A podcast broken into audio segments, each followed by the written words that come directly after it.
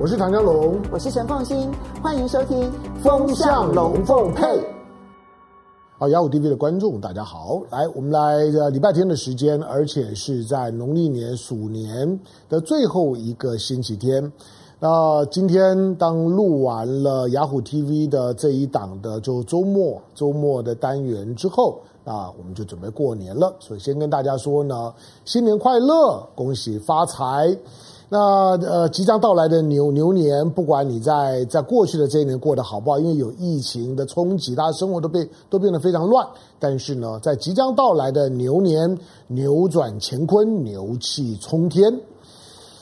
好，那在礼拜天的时间呢，我大概都会整理一些比较比较大的趋势性的议题呢，跟跟我们在雅虎 TV 的观众呢分享。那今天呃，第一个，我我。我我从一件大家最近呢在雅虎 TV 上面很热的话题，就是赵少康重回国民党，赵少康重回国民党，而且看起来呢他会回到国民党之后，希望能够带领国民党少康中心。他可能呢会呢参选了国民党的党主席。那如果党主席胜选了之后，他的重责大任担子在他身上了之后，他要如何带着国民党呢去走向二零二二的地方选举？他要在二零二二的地方选举呢建立自己的战功，证明呢自己魅力不减当年，能够呢把人跟钱都叫回来，让国民党在地方选举当中大胜。因为二零一八年是大胜的，所以这一次。你要选的比二零一八年更好，而那个难难度很高，你千万不要低估了地方选举。如果说二零一八年选的不好，今天的赵少康呢当了党主席之后选二二零一八，那相对来来讲，因为基期比较低，选起来要评价起来比较容易。可是因为二零一八年国民党现在在地方上面是享有绝大部分的执政优势的，六都里面呢，即即使只剩下两都的县市长，可是呢六都的议会里面有五都呢是国民党居多数。地方的地方的议会县市长，县市长的部分来讲，绝大部分也都是蓝营的。所以赵少康呢，要在如果真的当了国民党的主席，带着国民党打二零二的地方选举，要打出一个比二零一八年更好的局，那个标准很高，看赵少康能不能办得到。如果能够过得了这一关，那赵少康呢就有机会以他个人以及带着不只是国民党。而是整个呢台湾的在野力量冲向二零二四年，寻求呢台湾变天的可能性。当然，台湾人是不是准备好变天了？我还现在还是一个问号。可是呢，政治空气呢刚开始转变，就像是网络上面的用语一样，丞相起风了，风向真的变了。好，我们接下去呢来谈风向。我之所以从赵少康谈起，这个是。我对于赵少康的重回政坛的我个人的思考，我倒没有没有跟他谈过了。坦白说，那我的我的建议就是说，国民党就是说，国民党除了关注于内部的蓝绿势力的调整，那赵少康如何呢？带着个人以及带着国民党造势，争取选举之外，对外部环境的改变所形成的论述，对国民党至关重要。国民党如果会会让台湾的老百姓啊还能够寄予希望、有所期待，是因为国民党的政治路线呢，在在非常复杂的两岸跟国际政治的框架里面来讲，国民党的政治路线它比较调和，比较呢存在着一些呢调整的可能性。那过去呢，当当川普。川普呢是斩钉截铁的以反中呢作为他所有的政策的核心架构的时候，国民党当然没有任何表现的空间，因为拜登反呃，因为川普反中反到这个样子，除了民民进党呢会因此觉得呢得到巨大的能量，因为民进党就是反中啊，民进党就是反中台独啊。那在反中的基础上面，民进党太好操作了，民进党根本连脑子都不用动，只要呢跟着呢不跟着川普喊打喊杀，民进党就可以轻松过四年。好，但是拜登上来了，拜登上来了之后，拜登希望呢两岸之间呢能够呢恢复政治对话。可是坦白讲，只要是民进党执政，两岸没有任何政治对话的可能。那对于赵少康来讲，对国民党来讲。我之所以提醒国民党，就战略机遇期到了，因为拜登上台了，拜登的政治路线，民进党呃这个民主党的政治路路线，跟共和党跟川普是非常不一样。你看到这个礼拜拜登呢在国务院的国务院的外交政策讲话，你就知道了。那拜登呢，几乎呢是把川普呢四年的外交政策的逻辑全部都推翻。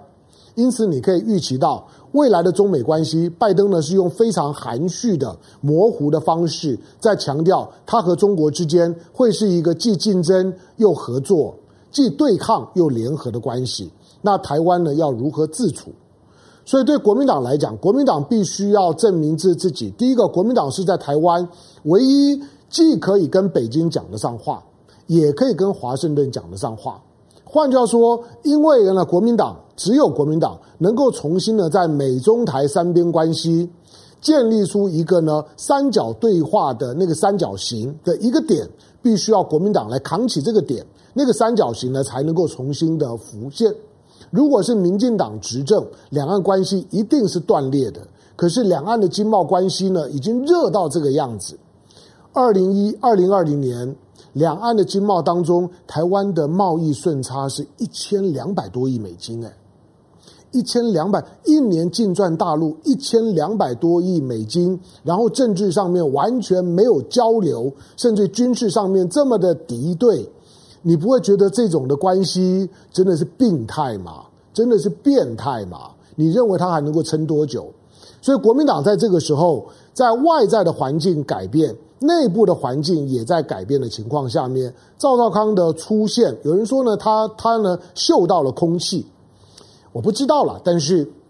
最少风向变了。那赵少康如果回来，国民党呢，如果知道自己的战略机遇期难得那个呢机会之窗呢又打开了，国民党就应该把握这个机会之窗，好好的带着台湾呢冲向比较可以预期的未来。因为跟着民进党走，台湾再继续走下去，两岸关系早晚，我所谓的早晚是越来越早，而不是越来越晚。两岸关系一定会走向一个让台湾很难堪的摊牌，那绝对不是我身为一个台湾人乐意见到的。好，那我不知道大家有没有有没有注意到呢？最近，嗯，我在我在我自己的广播节目当中，那在我的直播节目里面呢，有有提到过。那我会建议呢，大家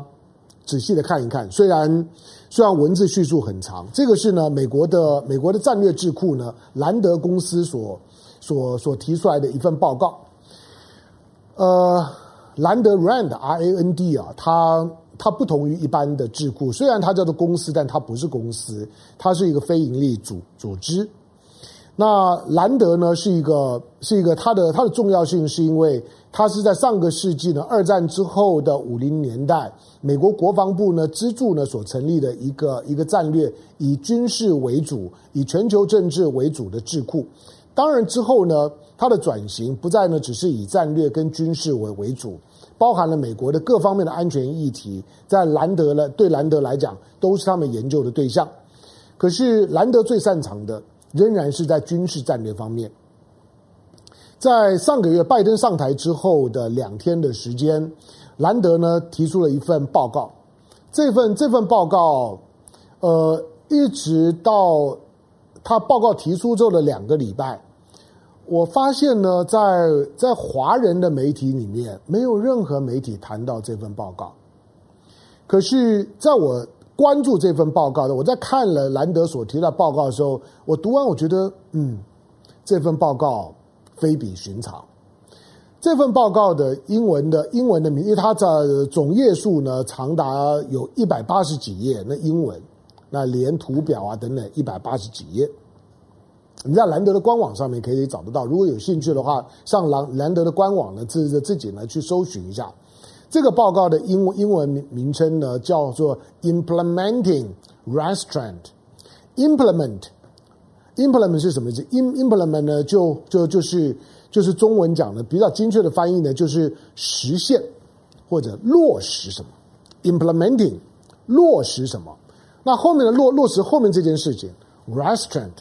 Restraint 是是什么？Restraint 就是克制，自我克制。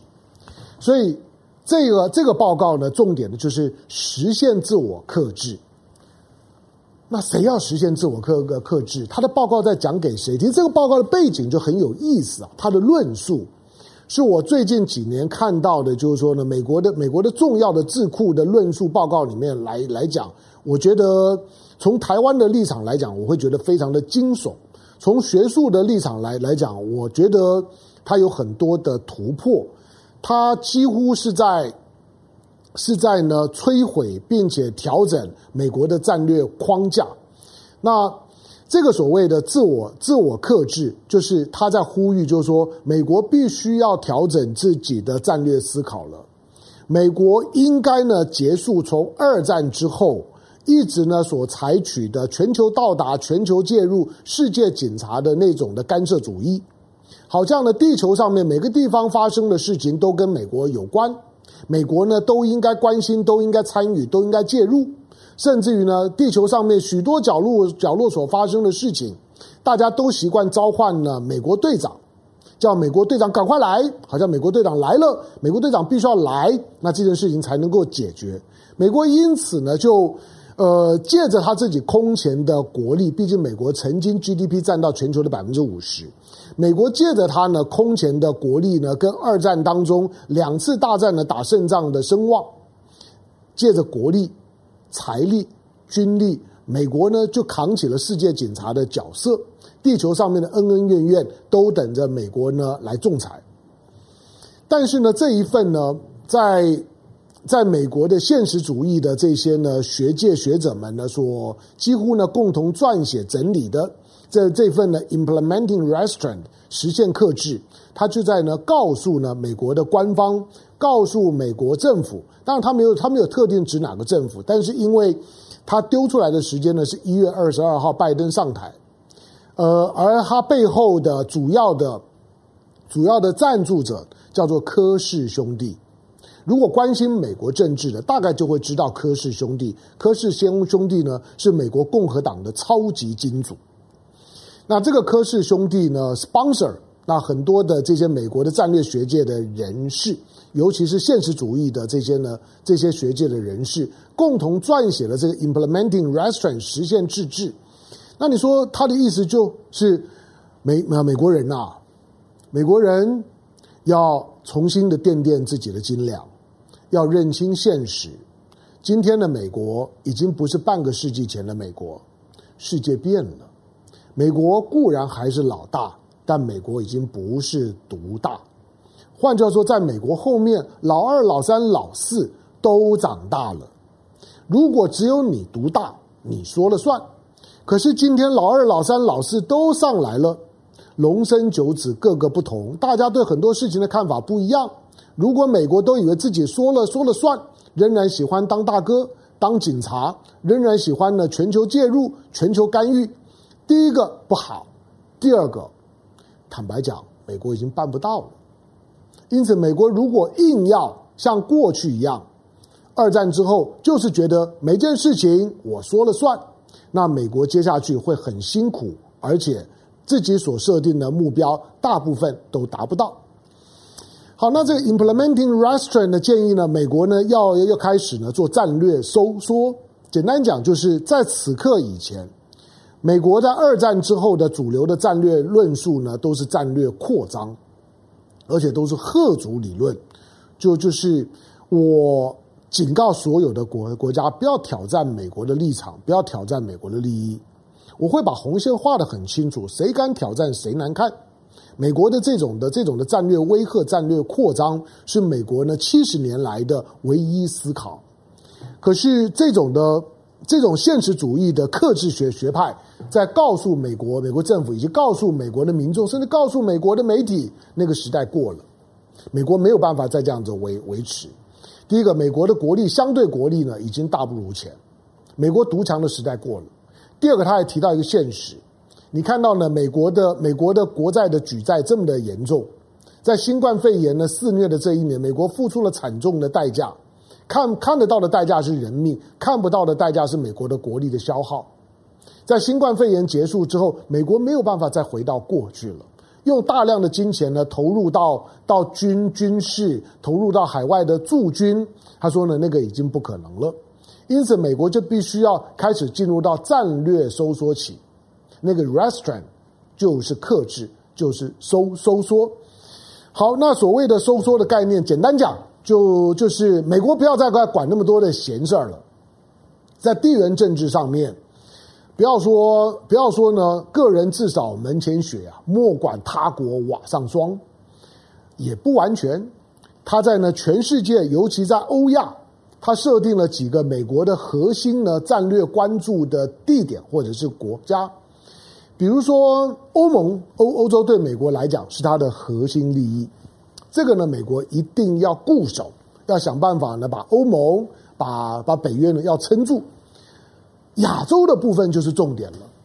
因为它分成了几个大大区块的讨论。他对亚洲政治的建议，你知道他建议是是什么吗？他那他说台湾呢是管不了，呃，他说呢美国呢是管不了这么多事儿的。美国在亚洲的核心利益，啊，第一日本，如果呢要再加一个就是印度，在亚洲太太平洋当中，美国的核心的利益是日本。在印度洋当中来讲，尤其印度洋的水温正在呢升高，未来印度洋的政治越来越越重要。印太，印太嘛，如果是印太的部分呢，印就是印度，泰就是日本。美国呢，在印太地区呢，只要把这两个国家跟美国的结盟关系、同盟关系稳住，其他的没有这么重要。你可能会觉得说，真的吗？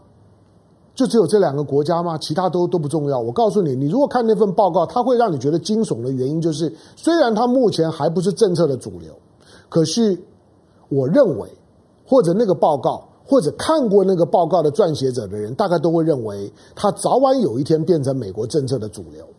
那个政策主流，从台湾的角度来讲，因为美国的战略收缩，美国是准备放弃台湾，我称为弃台论。放弃台湾的论述，这种弃台论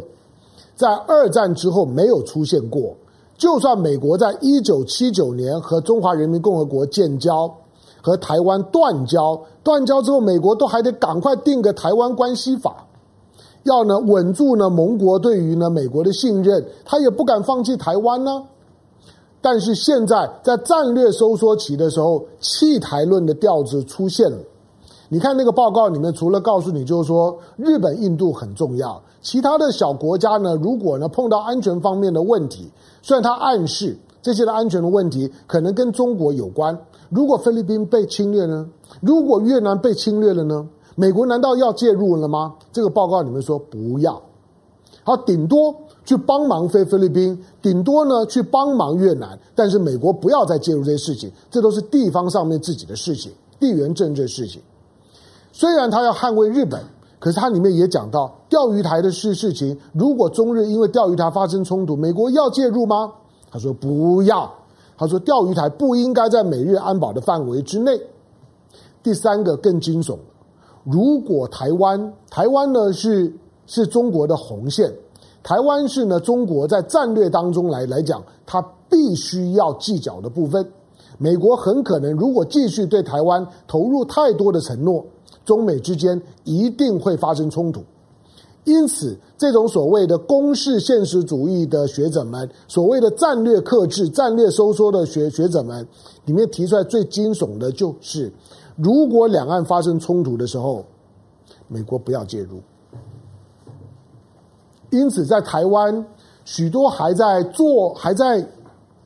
还在幻想，就是如果第一个两岸不会发生冲突。第二个，两岸发生冲突的时候呢，台湾可以打赢；第三个，台湾就算打打不赢的时候呢，美国会来帮我们；第四个，就算美国帮我们呢，如果还是打不赢的时候，美军就会介入。你知道，所有的独派有关于台湾安全的论述，一二三四就是这四道，所以台湾逮就苦，没有没有没有事。可是我再告诉你，就是说，如果你看了那个那个弃台论的那个，我刚刚讲 implementing restraint。你可以上呢兰德的官网找他一月二十二号的报告，你会看到这篇报告，基本上面 free，你现在已经可以的自由看到了。我看到的时候，官网上面呢还还没有，但是现在 free。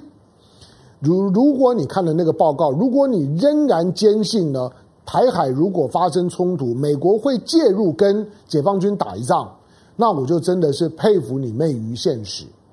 所以回过头来讲。台湾如果不能够对于美国放弃台湾，美国对于两岸发生冲突的时候，美国不介入，台湾自生自灭。我可以把武器卖给你，你台湾呢自己去跟解放军打，打得赢我恭喜你，打不赢那就算了。那样的一个论述的核核心，你知道关键的语句是是什么吗？呃，第一个他说，俄罗斯、中国或者包括了像伊朗或者像是朝鲜，对美国的安全威胁，他说根本没有这么大，很多的这种呢打打恐慌牌的太夸张了。第二个，美国对于台湾没有这么重要。太夸张了，没有必要为了台湾去跟解放军的打一仗。你听起来觉得好像那是姑息主义、投降主义，不是，那是现实主义。现实主义就就是以今天的解放军的实力，以今天的中国力量的崛起，美国要在西太平洋、在台湾海峡为台湾打一仗，美国的胜算越来越低，代价越来越大，美国不能这样做了。好，那剩下的就在于。第一个，你你认为这个 implementing restraint 什么时候会变成美国美国的战略思考的主流思考？第二个，它什么时候会落实在美国政策上面？第三个，台湾如果不能够去呢修补和大陆之间的关系，自己呢把台海的局面稳下来，让和平红利重新创造，如果发生冲突的时候，台湾在面对解放军胜算有多高？你难道真的希望台湾跟解放军反复的陷入到军事冲突里面吗？那是生灵涂炭了。好，最后我们再回回过头来看，如果美国呢将走上了所谓的战略收缩期，那要在很多的地缘政治的利益当当中，该放的就就就放，不要把每件事情都看得这么重要，很多的重要性被夸大。台湾对美国没有这么重要，除了科技以外。如果这个论述成立，而成为美国对亚太政策的核心的主轴，那台湾该怎么办？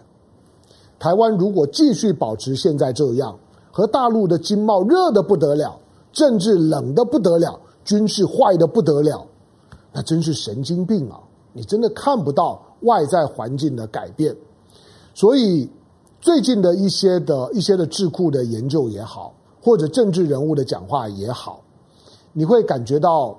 真的起风了，风向变了，风向变了。所有的政党、意识形态呢，阿达玛空孤立的政党们，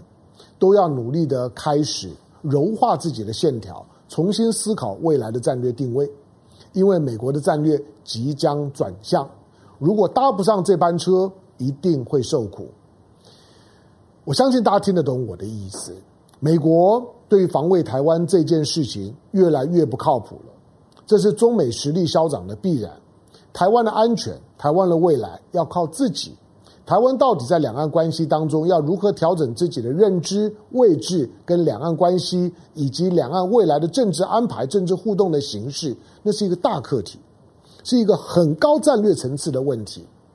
国民党在这方面的来讲，应该有比较大的机会跟优势。